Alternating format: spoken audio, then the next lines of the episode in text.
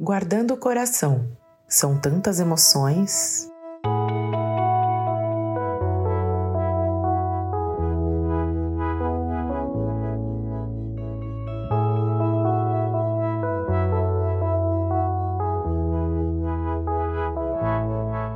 Se você pensou na música do Roberto Carlos quando ouviu o título do podcast de hoje, tudo bem porque hoje eu quero falar justamente sobre emoções. Na verdade, nessa semana nós vamos caminhar juntos pela trilha de algumas coisas que carregamos no nosso coração, tanto boas quanto ruins, e entender de que forma isso interfere nas nossas atitudes e relacionamentos. Então, nós vamos ver o que a Bíblia fala sobre o amor, medo, tristeza, sonhos, ansiedade, raiva e gratidão.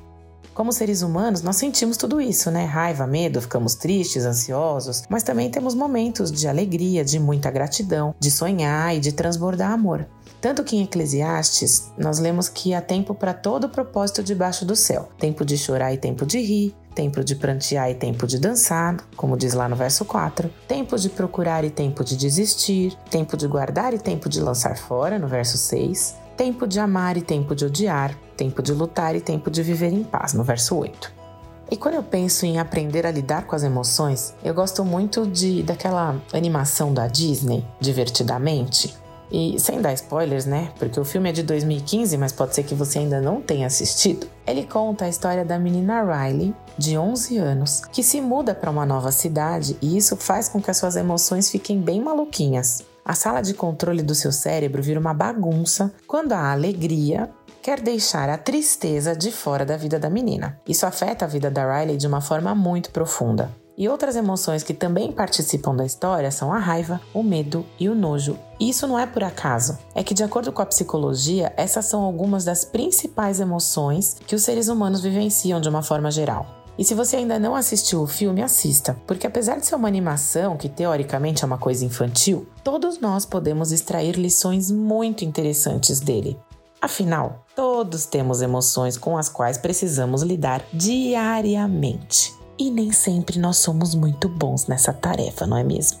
Na verdade, não se sabe ao certo quantas emoções existem, e também não há uma definição exata para um conceito de emoção. Até porque cada um reage de uma forma diferente a uma mesma emoção. Por exemplo, nós podemos chorar de tanto rir ou chorar de tristeza. A reação do corpo é a mesma, mas a emoção do momento é completamente diferente.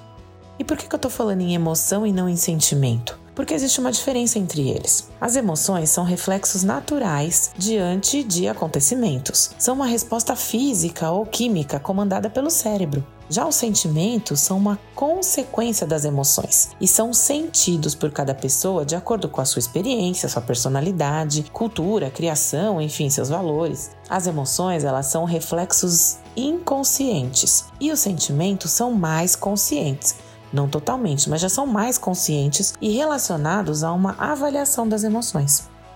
Eles são complementares, né? Porque as emoções vividas dão origem aos sentimentos. Então, a emoção dá origem ao sentimento, que leva a um pensamento e finalmente a uma ação.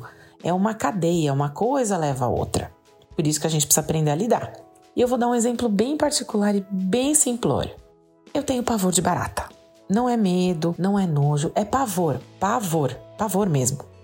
Eu carrego comigo um trauma de infância a ponto de me paralisar completamente quando eu vejo um exemplar desta criatura na minha frente. Na verdade, eu já subi em portão no meio da rua, em cadeira, em mesa, já gritei, já atravessei a rua, já chorei, já congelei, já fiquei trancada dentro do carro, enfim. Cada situação foi uma reação diferente, todas elas horríveis. Eu até queria racionalmente conseguir enfrentar e matar um negócio desse, uma barata, alguma vez na vida. Mas eu não consigo. Aliás, eu fiz isso uma única vez, porque eu estava sozinha em casa, eu não tinha quem recorrer. E aí eu gastei um tubo inteiro de inseticida.